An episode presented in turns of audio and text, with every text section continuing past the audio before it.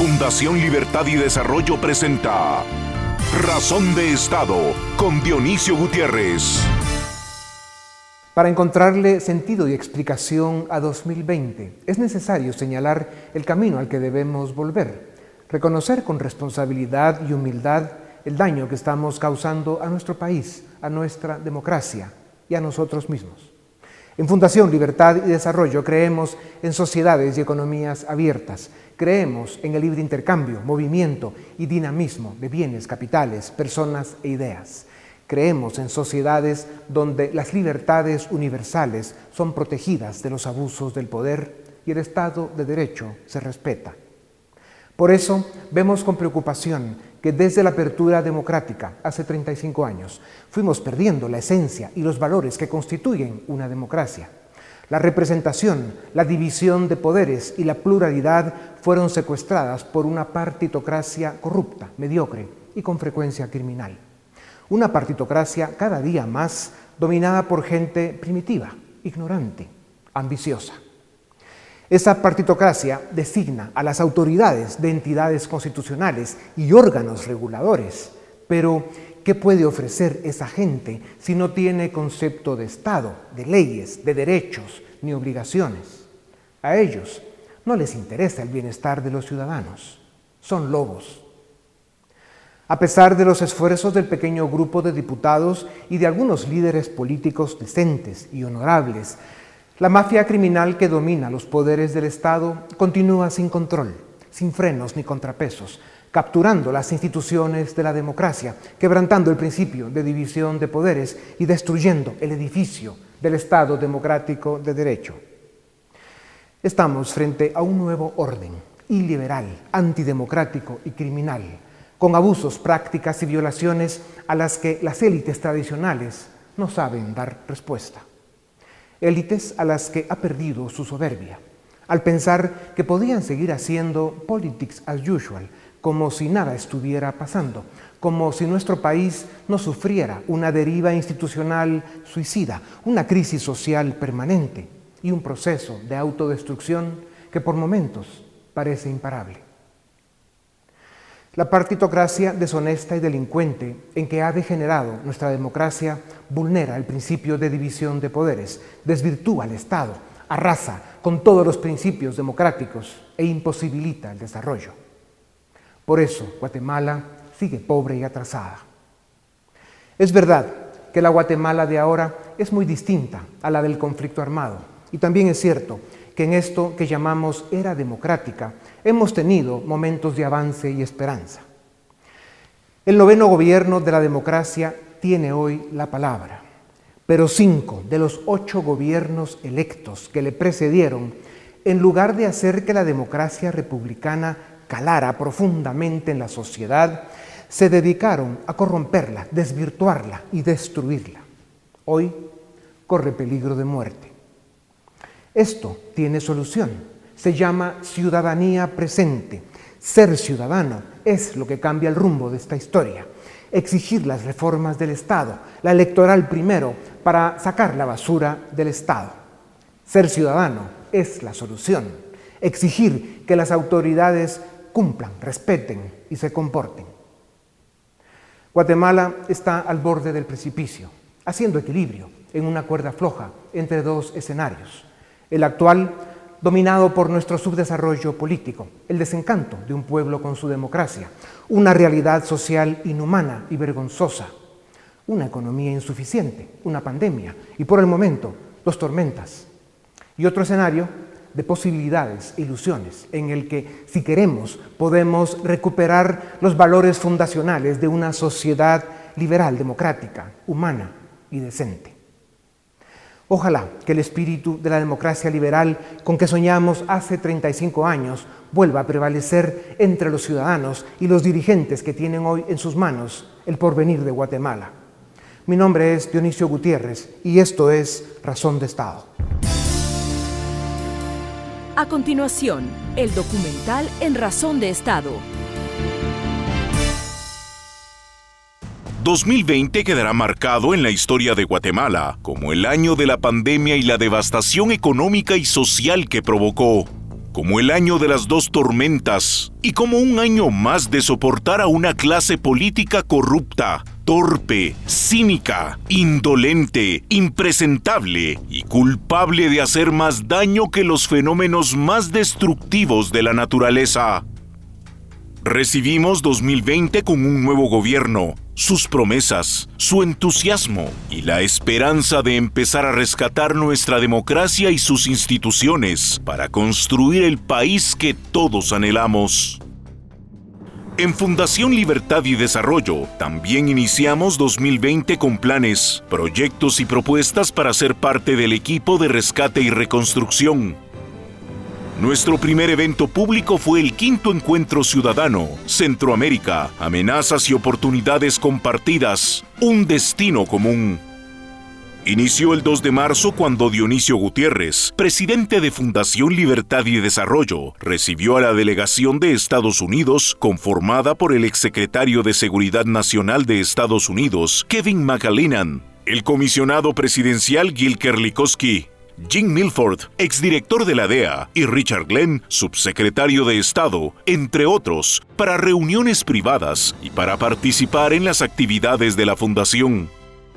Al evento también se presentaron notables y reconocidos expresidentes de Iberoamérica, autoridades de instituciones multilaterales y prestigiosos intelectuales, la parte pública del encuentro inició la tarde del martes 3 de marzo con un foro dirigido a 200 líderes de la región entre políticos, académicos, empresarios, tanques de pensamiento, medios de comunicación y miembros del sector privado.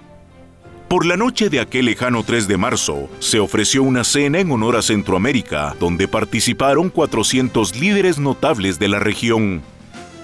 El quinto encuentro ciudadano culminó con un evento, el 4 de marzo, en el que participaron más de 4.000 personas que aglomeraron durante varias horas el centro de convenciones y todos los salones del Hotel Camino Real en la ciudad de Guatemala. Una semana después, la pandemia explotó en el continente americano y en Guatemala, como en otras geografías, entramos en periodos de confinamientos y toques de queda que poco cambiarían el curso de este brutal fenómeno natural. En países como Guatemala, las restricciones a la libertad, a pesar de las buenas intenciones del gobierno, fallaron en detener el avance del virus y generaron, además de las muertes que provocan las pandemias, una profunda crisis social y económica. El Congreso de la República es la peor cara de la impopular clase política del país. Como si la pandemia no fuera suficiente, en abril, los diputados que dominan el Congreso aprobaron incrementos presupuestarios y leyes de supuesto apoyo económico a los afectados por la crisis.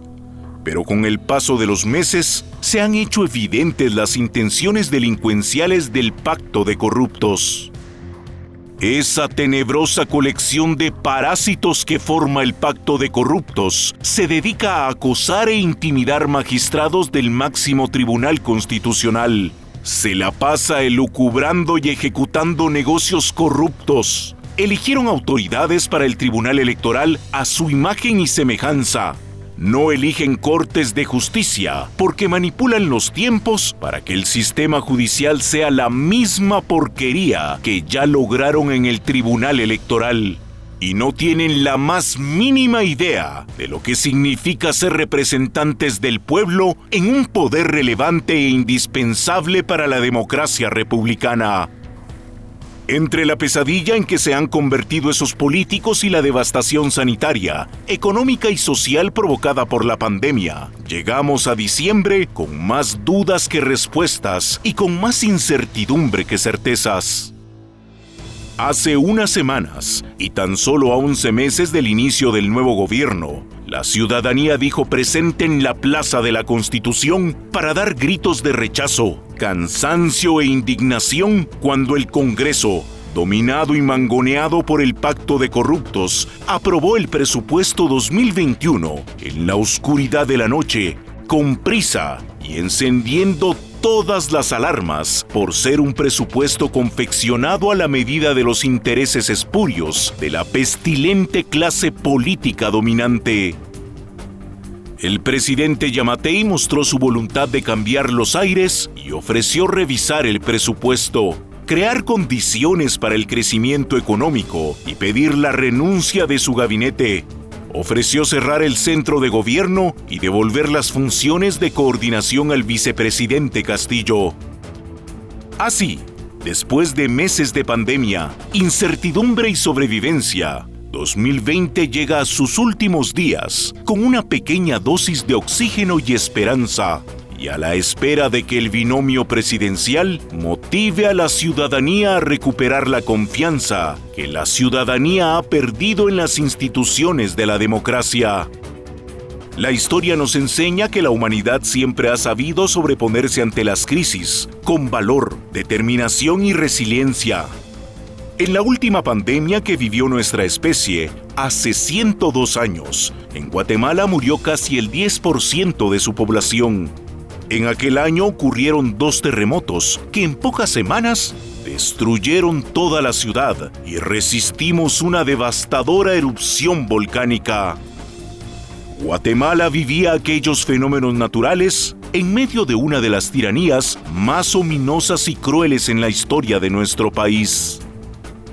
Nuestros antepasados supieron librar aquellas batallas. Toca a las generaciones de hoy demostrar que también podemos y que quienes, dentro de 100 años, en 2120, hablen de nosotros, lo hagan con el mismo respeto que sentimos hoy por nuestros abuelos y bisabuelos. Además de superar las adversidades que estamos viviendo, la lucha por construir una democracia republicana de instituciones respetables, fuertes e independientes debe continuar. 2021 debe ser un año en el que los ciudadanos de esta gran nación que se llama Guatemala sigamos trabajando para vencer nuestro subdesarrollo político y para encontrar un modelo de desarrollo que ofrezca oportunidades y soluciones que nos permitan finalmente cambiar el presente y construir el futuro que merece nuestro país, nuestra Guatemala. A continuación, una entrevista exclusiva en Razón de Estado. Bienvenidos a Razón de Estado. Hoy nos acompañan el licenciado Richard Aikenhead, eh, magíster en Administración Pública por la Kennedy de Harvard. Fue ministro de Economía y también de Finanzas Públicas. Es presidente de IDC. El licenciado Mario Fuentes de Starac, abogado, columnista del periódico, fue presidente del Centro para la Defensa de la Constitución de la Cámara Guatemalteca de Periodismo y es catedrático universitario. Eh, gracias, señores, por darnos unos minutos. Eh, desde la apertura democrática y años antes, ustedes eh, lo han visto todo, han sido profesionales, dirigentes y funcionarios, pero sobre todo ciudadanos presentes, ciudadanos que han mantenido su liderazgo y su prestigio les tocó compartir y debatir con muchos de los políticos que son los responsables del deterioro institucional, de la deriva democrática, de la falta de crecimiento económico y de la crisis social permanente que vivimos. 2020 eh, será un año que marcará nuestras vidas de muchas maneras, eh, con la pandemia como titular. Al rechazo popular a los políticos y el desencanto con la democracia se suma la devastación social que está provocando la pandemia. Las clases medias están siendo desbordadas, el desempleo crece y el hambre arrecia.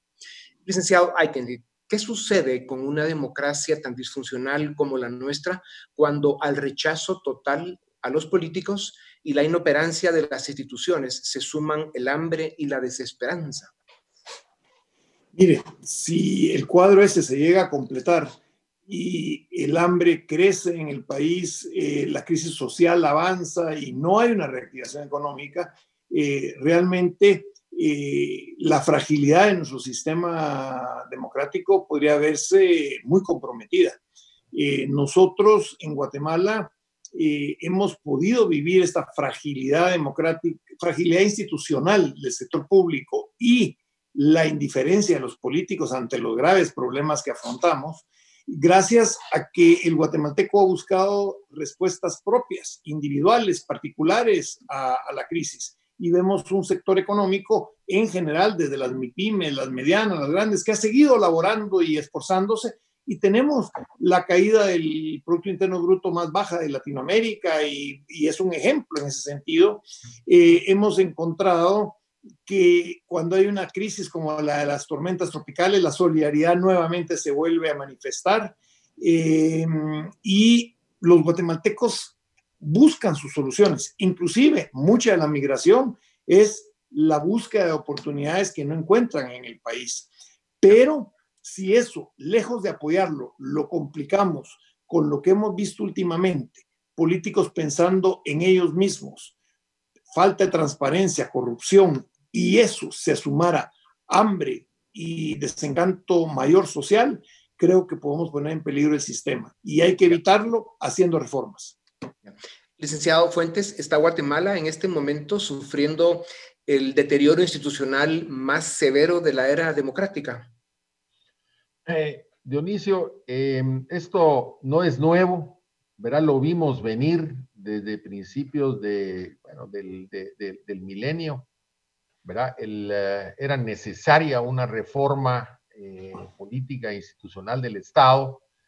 Em, se hizo se han hecho planteamientos en ese sentido, incluso en su momento se, se, planteó la posibilidad de que se fueran haciendo ajustes paulatinos a través de eh, una suerte de instancia coordinadora de todas las instituciones que tienen iniciativa de ley para que se fuera, digamos, haciendo esa reforma política e institucional de manera paulatina. Sin embargo, pues eh, desafortunadamente la clase política no estuvo eh, acorde con esa, esa iniciativa y luego pues tenemos el acumulado que estamos viviendo. Tenemos una suerte de instituciones que están, digamos, totalmente eh, copadas por la mediocridad, por la falta de, de, proyección eh, hacia el futuro y, como dice Richard, simple y sencillamente medrando del Estado, medrando del erario, eh, en, detrimento, por supuesto, del, del, desarrollo integral de nuestro país. Entonces encontramos pues una, una situación que ahora se vuelve pues ya urgente. Lastimosamente eh, estamos otra vez viviendo las urgencias y demandando esa reforma política e institucional del Estado. Eh, licenciado, hay que ir subrayando el término de, ese daño acumulado que, del que nos recuerda el inventario licenciado Fuentes. Eh, son los miembros de esa clase política dominante que hoy manipula y mangonea el Congreso e intenta secuestrar el sistema de justicia. Los peores exponentes que ha sufrido la política de nuestro país son esos señores los más impresentables que ha tenido nuestra democracia. Yo creo que en, una gran parte de ellos sí. Eh, siempre habrán excepciones y habrán gente que, de buena intención está tratando de hacer las cosas, pero se ha ido generando un ambiente en el cual ya cada vez más para la población eh, política y corrupción es la misma connotación, eh, intereses personales de los políticos versus intereses nacionales siempre, y si no logramos cambiar eso, que requiere reformas completas a la ley electoral y a partidos políticos, reformas al sistema de justicia, reformas al funcionamiento del organismo ejecutivo, eh, reformas a los, al ente controlador. Si no hacemos una reforma profunda de toda nuestra estructura, de nuestro sistema democrático y del Estado, nosotros realmente vamos a terminar en una crisis en la que tenemos que volver a refundar el Estado guatemalteco. Sí. Licenciado Fuentes, y hablando precisamente de las tareas pendientes y lo que hubiéramos esperado para este año, eh, cuando iniciamos el 2020 con la esperanza de que el nuevo gobierno encaminara el rumbo del país eh, con una agenda de reformas institucionales hacia la construcción de un modelo de desarrollo y la promoción de políticas audaces como la integración económica centroamericana. Dos meses después de que arrancó el 2020 nos cayó la mayor crisis humana del último siglo, la pandemia. ¿Cómo se evalúa la gestión de un gobierno que recibió un Estado en trozos, llegó con equipo limitado, sin recursos y encima en el primer año enfrenta pues, una pandemia, dos tormentas y una clase política dominante criminal? Eh, efectivamente, Dionisio, em, cuando vienen este tipo de catástrofes o de desastres, pues lo que hace precisamente es que se derivar las fachadas y entonces pues se desnudan las estructuras.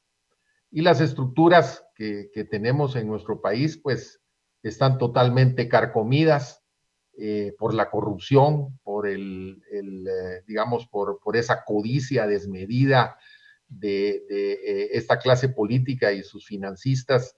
Y, consecuentemente pues la sociedad empieza a clamar de una manera, digamos,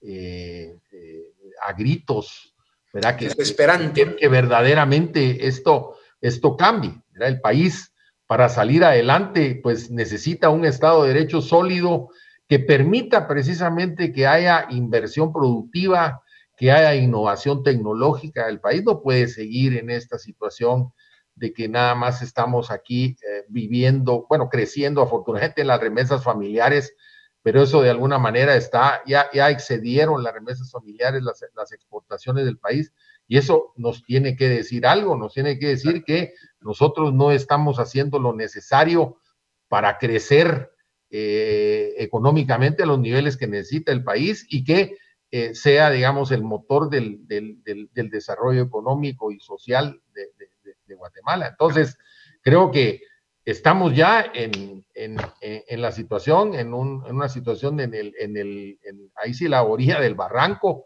vamos a dar ese paso adelante y nos vamos a caer totalmente o, o verdaderamente empezamos a hacer las cosas bien.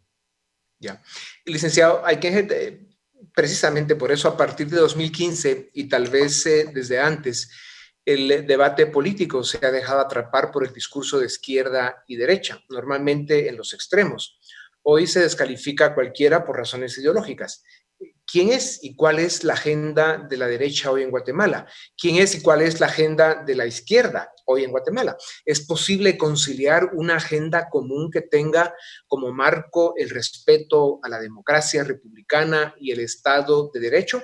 ¿O cree usted que ya caímos al precipicio de las bandas criminales que utilizan el supuesto discurso ideológico como una bandera para dividir al país y que no avancemos? Yo creo que estamos muy penetrados y que por eso vemos que eh, los extremos hasta se parecen. Eh, extremos de derecha, extremos de izquierda, y lo que saben jugar el juego es el que tratan de poner al ciudadano común, ¿estás conmigo o en contra mía?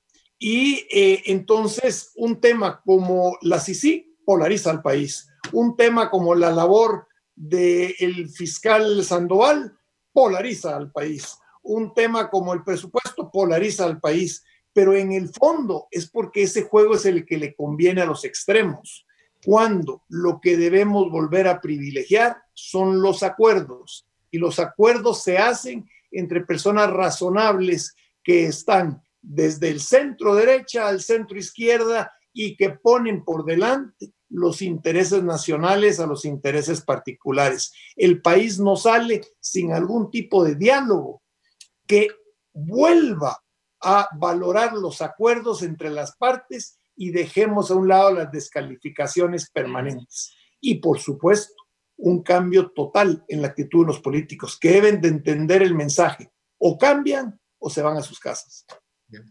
Licenciado Fuentes, evidentemente eh, estamos atrapados en esa dinámica que acaba de describir muy bien el licenciado Eikenhead y lo evidencia aún más, eh, cerramos el 2019 con la preocupación por el riesgo que el crimen organizado y los operadores de la corrupción tomaran control de las altas cortes del país. Un año después, el riesgo continúa con el agravante que parece que al statu quo corrupto le convino más no elegir magistrados para las cortes, sino esperar hasta que cambiaran a la actual Corte de Constitucionalidad. ¿Qué tanto riesgo hay, licenciado Fuentes, que las cortes sean cooptadas por el crimen organizado? ¿Ve posible que políticos oportunistas, corruptos y el narcotráfico tomen control de la Corte de Apelaciones, eh, las Cortes de Apelaciones, la Corte Suprema de Justicia y la Corte de Constitucionalidad? Sin duda, Dionisio, el, crimen organizado, em, digamos, medra de la anarquía, del caos y eh, no es, es, enemigo eh, de, de, la democracia institucional. Entonces, estos enemigos de la democracia, ¿verdad? Tratan de manipular e instrumentar todo el, el, el, sistema político, el sistema institucional para sus propios fines, ¿verdad? Entonces, tratan de cooptar ese Estado. Obviamente, pues no quieren que el sistema de justicia funcione, porque el sistema de justicia lo que hace es que va en contra de ellos, los persigue y los, los juzga y eventualmente los condena o los, los en, el caso de, de, ciertos crímenes, eh, digamos, eh, internacionales, pues incluso los puede eh, sacar del país y extraditarlos hacia, hacia, hacia otro, otras latitudes del planeta. Entonces, obviamente ahí es donde está la lucha, pero eh, desafortunadamente eh, no, no existe el suficiente consenso que creo yo que estas fuerzas que, que, son las fuerzas vivas del país están pues enfrentados en un absurdo eh, lucha ideológico-política que no tiene sentido porque yo, siempre he dicho que cuando nosotros, cuando se, suscribieron los acuerdos de paz, etcétera, todos coincidimos en que era necesario un desarrollo económico y también un progreso social. Aquí ahorita pareciera como que se divorcia el desarrollo económico del progreso social. No, eso, no, eso, es imposible. Son inherentes, ¿verdad? Y tienen que eh, funcionar eh, ambos de la, mano, porque ese es precisamente eh, el, futuro que, debemos construir en Guatemala. Ya. Licenciado, las protestas ciudadanas se hicieron presentes en 2020. El presidente Yamatei reaccionó, ofreció revisar el presupuesto, crear condiciones para el crecimiento económico, pidió la renuncia de sus ministros, anunció el cierre del centro de gobierno y devolvió tareas de coordinación al vicepresidente. Usted, Lick Eichenhead, sabe de las dificultades eh, de gobernar un país como el nuestro. ¿Cómo evalúa la reacción del presidente? Yo creo que el presidente reaccionó bien porque espero haya entendido que a un año de su gestión estaba empezando a enfrentar un descontento y una protesta que podía escalar muy rápidamente. Y yo creo que lo que ganó fue una ventana de oportunidad. Y la ventana de oportunidad van a ser los primeros tres meses del año entrante, donde tienen que darse los resultados de lo ofrecido, donde se tiene que percibir el cambio, donde tendrán los legisladores demostrar que están legislando por el desarrollo del país, no por sus intereses particulares, donde el presupuesto no sea una piñata, tienen que haber el avance eh, y hay funcionarios en el gobierno que están haciendo su mejor esfuerzo y eh, creo que si logran y la ciudadanía podemos apoyar a que los políticos sientan la presión de que o actúan en la dirección correcta o la plaza les va a exigir sus puestos, yo creo que es la única manera en que se lograría un primer cambio. Y el segundo cambio que tendría que haber después de esas medidas iniciales es poder iniciar el diálogo profundo de las reformas urgentes de carácter constitucional que se requieren y las reformas urgentes de carácter de leyes ordinarias y administrativas que pueden rescatar al sector público y a la justicia de todos los intereses oscuros que hoy la están tratando de, controlar totalmente. En los dos minutos y segundos que nos quedan, eh, licenciado Fuentes, con frecuencia decimos que tocamos fondo como país, pero siempre se puede estar peor, como ya hemos visto en otros países como Venezuela, por ejemplo. Algunas personas plantean paralelos entre la actual legislatura y la famosa legislatura del 90 al 94 de los llamados depurables después del golpe eh, de Serrano. En aquellos días se encontraba interlocutores válidos en la política y se lograban cosas. Los depurables terminaron fuera del Congreso, los ciudadanos eh, les obligamos a renunciar. Hoy da la sensación que se perdió todo el sentido de decencia y el Congreso se reduce a transacciones y negocios ilegales con descaro y cinismo totales. Hay similitudes en el problema y en las posibles consecuencias. Podemos repetir eh, eh, un drama como el que se vivió en el 93 con la caída de Serrano después de que él dio un golpe de Estado. Sí, finalmente, Dionisio, en el 93-94 eh, logramos establecer que los, pues, los, los, políticos al final tenían un poco de vergüenza y eh, tomaron las decisiones correctas de autodepurarse.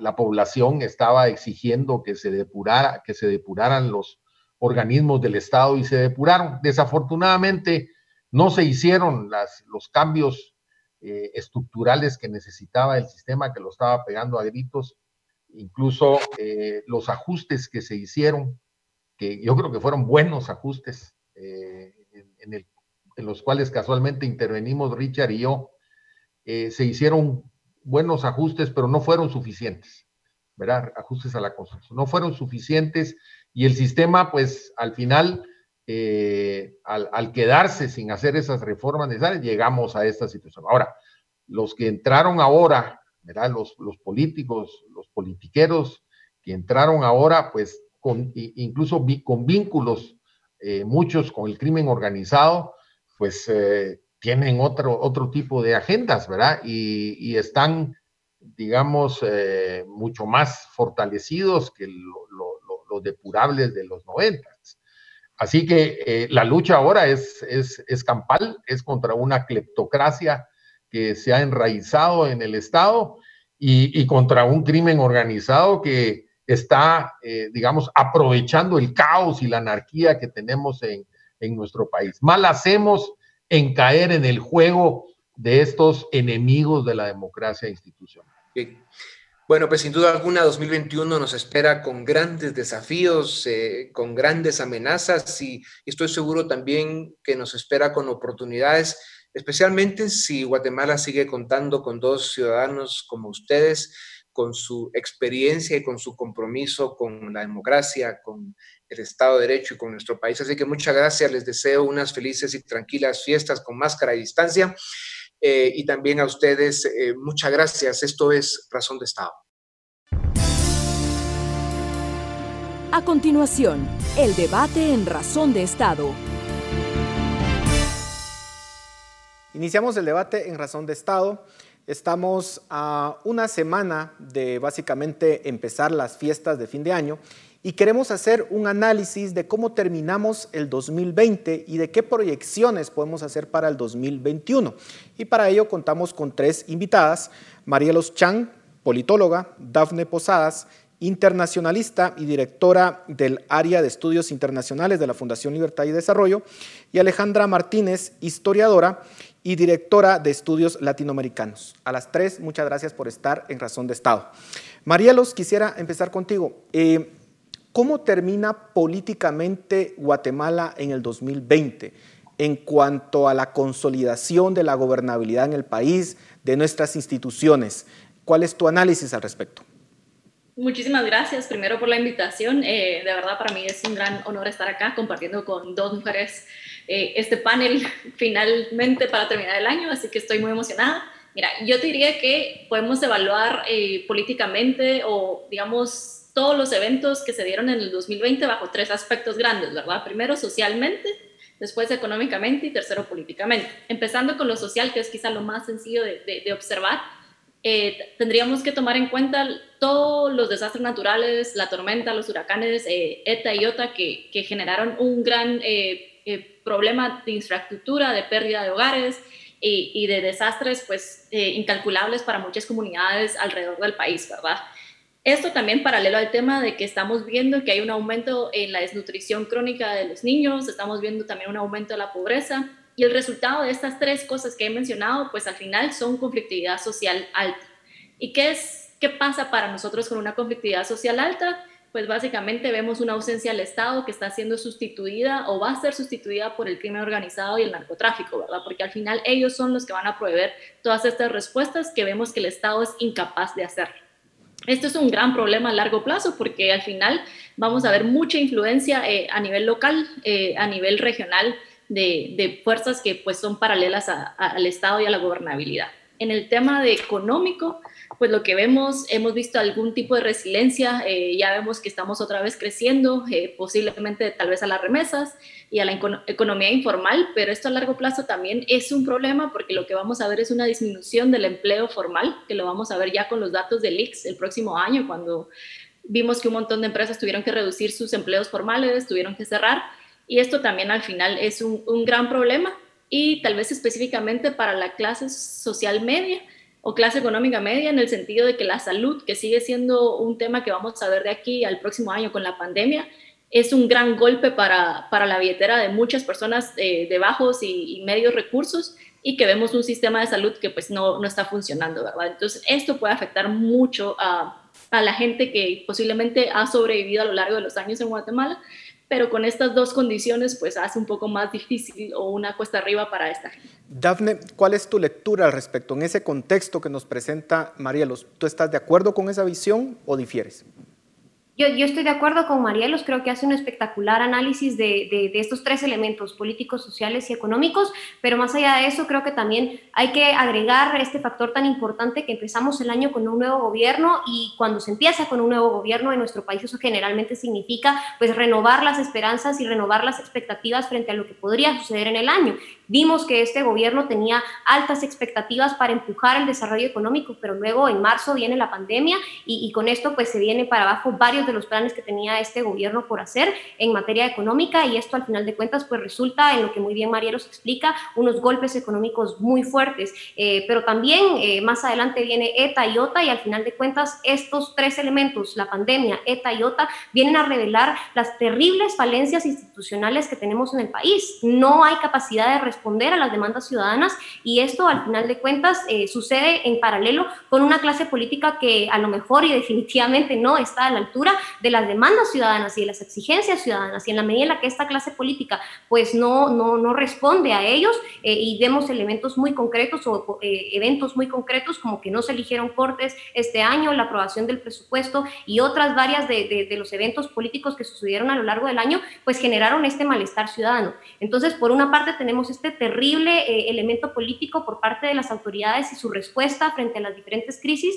pero esto también provocó que por parte de la ciudadanía hubiera una especie de despertar y que finalmente se pudieran poner, eh, en, revelar, ¿no? Varios de, los, de los elementos políticos que están mal en nuestro país. Y a mí me parece que este malestar ciudadano, esta idea de despertar y estar pendientes de los asuntos políticos y públicos del país, es un elemento muy positivo. Entonces, si tuviéramos que ponerlo en un balance, pues al final yo creo que la ciudadanía también eh, logró ganar muchos espacios este año y esperamos que esto pueda continuar en el próximo año para que podamos ganar estos espacios y no solo ganarlos, sino también construir el país que finalmente queremos.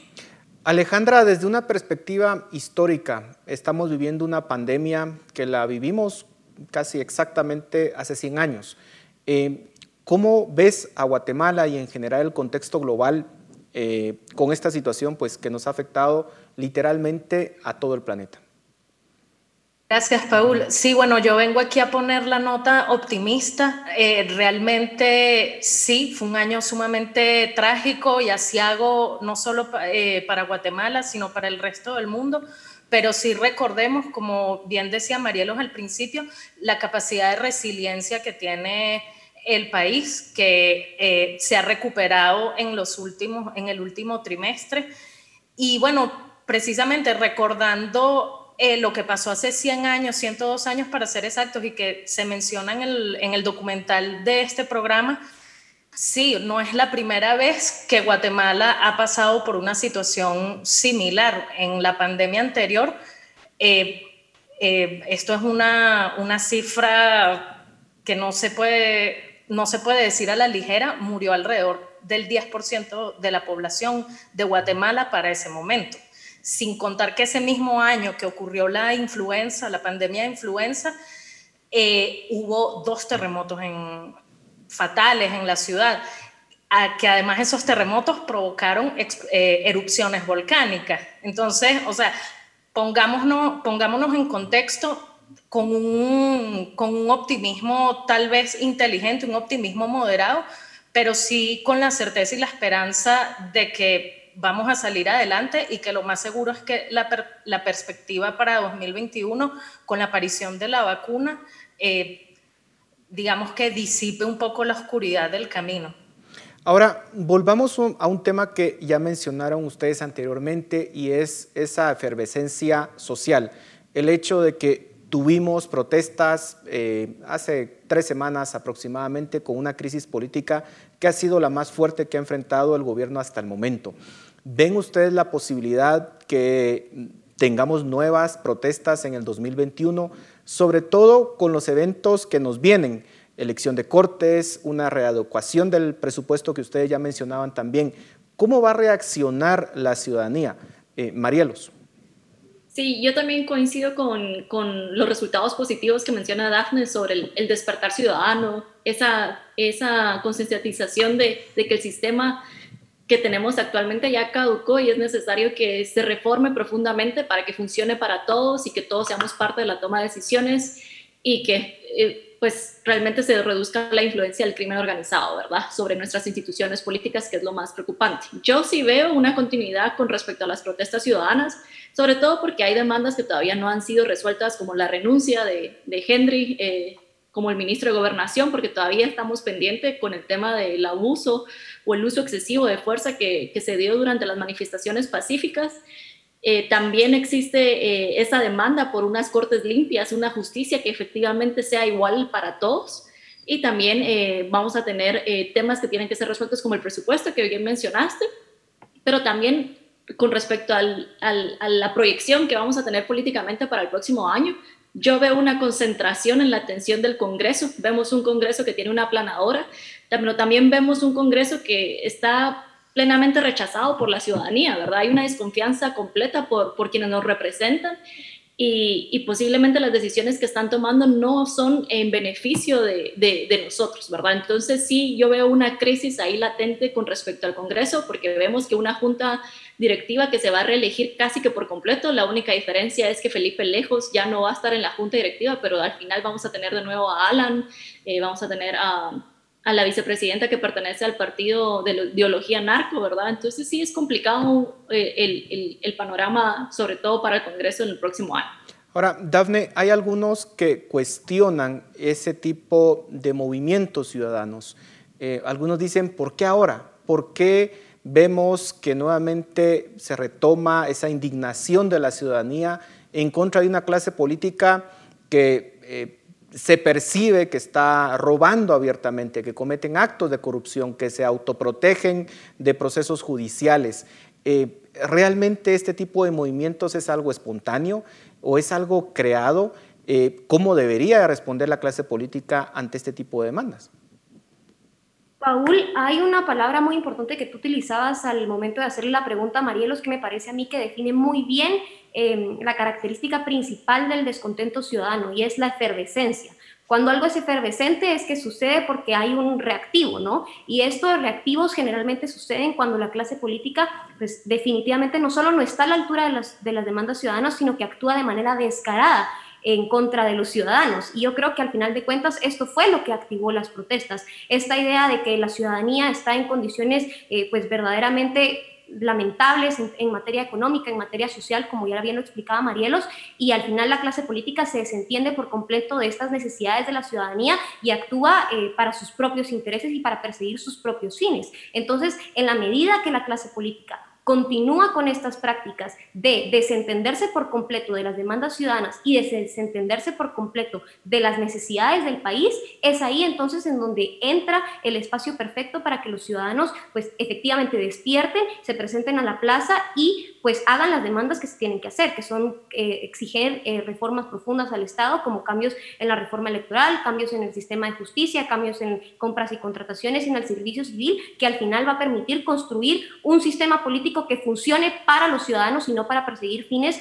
de intereses espurios. Entonces, al final de cuentas, pues sí, si bien es cierto que en la plaza hubo una serie de demandas legítimas, como muy bien las explicamos aquí en otros programas de, razón de Estado, eh, también hay grupos minoritarios que se presentaron a la plaza que intentaron causar caos y lo vimos las imágenes del Congreso incendianos y demás, pero al final de cuentas estos grupos minoritarios no deberían de deslegitimizar el resto de las demandas que están presentes en la plaza y que al final de cuentas representan este descontento ciudadano, que es un descontento ciudadano acumulado y que va en función del descaro de la clase política recalcitrante que no está eh, dispuesta a hacer cambios y no está dispuesta a atender a los ciudadanos. Ahora, ¿cómo eh, poder canalizar ese descontento ciudadano hacia eh, reformas que puedan beneficiar efectivamente a la población y que esto no descarrile en situaciones caóticas como las que han vivido otros países o incluso la consolidación de regímenes eh, autoritarios, eh, populistas. Alejandra, ¿cuál es tu visión al respecto? Sí, necesariamente tiene que haber un gran acuerdo nacional, un gran pacto nacional eh, de élites que enfrenten, digamos, a estas fuerzas oscuras que quieren tomar al Estado y que ya tienen buena parte del Estado tomado cuáles son, en torno a qué se deberían unir eh, las élites para generar estos acuerdos. Ya lo mencionaba Dafne en las cuatro reformas eh, del Estado, la reforma electoral, la reforma del sistema de justicia, servicio civil y compras y contrataciones. Pero incluso yo le agregaría otro ingrediente más. Tenemos que ser más ambiciosos todavía y pongo el tema en la mesa de la integración centroamericana.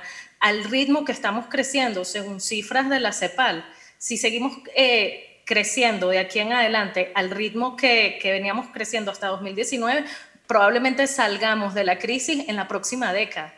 Tenemos que crecer por lo menos encima del 3% para medianamente llegar a los niveles de 2019 en 2025. Entonces, el reto que se nos presenta es muy grande porque no solo es darle tracción al Estado, sino generar las condiciones lo suficientes satisfactores para que la sociedad eh, digamos, no, no tenga tanta decepción con la clase política. ¿Qué pasa? ¿Cuál es el escenario si estas cosas no se hacen, si estas medidas no se toman? Eh, populismo, revolución. Y eso es a lo que le tenemos que prestar atención. Recordemos que en las elecciones pasadas la opción más radical, eh, populista, extrema, obtuvo el 10% de los votos, quedó en cuarto lugar. Entonces, sí, se, y más que todo con un voto eh, urbano de la clase media urbana descontenta. Entonces, tenemos que tomar estas, estas, señales que nos está mandando la sociedad guatemalteca para impulsar el país hacia adelante. Y de nuevo, tienen que ser con medidas ambiciosas, fuera de la caja, disruptivas. Si no damos hoy, en este momento, un gran salto hacia adelante, es posible que eh, Guatemala caiga en una vorágine o el escenario Haití, que es un pozo sin fondo donde realmente la crisis nunca llega al llegadero, se sabe que está mal, o el caso más terrible que son eh, los populismos que, se viven en Sudamérica.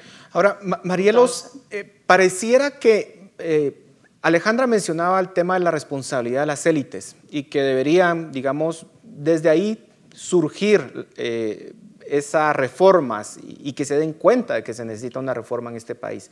Pero parece que ciertas élites eh, son bastante reticentes a que se den estos cambios, le temen a los cambios, eh, hay un conservadurismo muy fuerte. Eh, ¿Cómo hacer entender a la ciudadanía guatemalteca, a las élites, que los cambios son necesarios en un contexto tan complicado como el que enfrenta Guatemala? a mí me encanta un punto que, que, trae a la mesa Alejandra con respecto a las señales que nos está dando eh, la situación política, económica y social de Guatemala, ¿verdad? Las red flags o las banderas rojas con respecto a cómo quedaron los resultados de las últimas elecciones, la conflictividad social por los desastres naturales, eh, ese rechazo eh, sistemático a la clase política, ¿verdad? A pesar que, por ejemplo, el Congreso el 80% es nuevo, pero ya, ya sabemos quiénes son y no estamos muy contentos. Entonces yo creo que ese debería ser suficiente información para las élites y tomar esa postura que históricamente, ojalá eh, pues Alejandra lo pueda verificar, han sido eh, transformadores sociales y del sistema, ¿verdad? Como el caso de Corea del Sur o el caso de, Colombia con respecto al Plan Colombia, ¿verdad? Que vimos un compromiso por parte de las élites, eh, sobre todo las élites empresariales, en tomar ese rol de no defender el statu quo ni, ni el sistema tradicional, sino invertir para reformar un sistema que le funcionara a todos, incluyendo sus propios intereses, ¿verdad? Que, que también, que también es, no está mal, ¿verdad? Entonces yo sí creo que, que sí tiene que haber un despertar eh, posiblemente va a ser una fractura entre eh, esa ala conservadora y esa ala un poco más visionaria y transformadora de las élites, de decir, bueno, ¿saben qué? Esto ya no funciona, no podemos seguir aguantando, no podemos pensar que se va a diluir con el tiempo, como han pasado un montón de crisis en Guatemala, y es necesario que nosotros tomamos el liderazgo para construir ese nuevo sistema que es necesario en nuestro país para crecer económicamente, para fortalecer las instituciones y para proveer de seguridad y justicia por igual a todos. Entonces yo sí que sí tiene que haber esa, esa ruptura o esa fragmentación de estas nuevas élites que sí reconocen su rol dentro de la sociedad como transformadores. Quedan 30 segundos, así que le voy a pedir a cada una su conclusión eh, rápidamente. Dafne. Yo creo que coincido con Marielos y Alejandra, necesitamos eh, no solo políticos a la altura de los retos que tenemos, sino también ciudadanos y élites eh, que estén de acuerdo y que se pongan de acuerdo para poder producir los cambios que necesita este país. Alejandra. Bueno, Guatemala tiene todos los elementos para salir adelante. Eh, solo falta ponernos de acuerdo y escucharnos un poco más. Eh, Marielos, terminamos contigo. Sí, yo creo que hay una encrucijada, ¿verdad? Hay que tomar eh, el camino que es seguir como siempre hemos estado o verdaderamente tomar ese liderazgo y hacer las transformaciones que requiere nuestro país. Bueno, a las tres muchísimas gracias por su análisis, su comentario. Sin duda alguna es un panel de lujo, así que muchísimas gracias y gracias a ustedes en casa por vernos. Nos vemos la próxima semana. Razón de Estado con Dionisio Gutiérrez es una producción de Fundación Libertad y Desarrollo.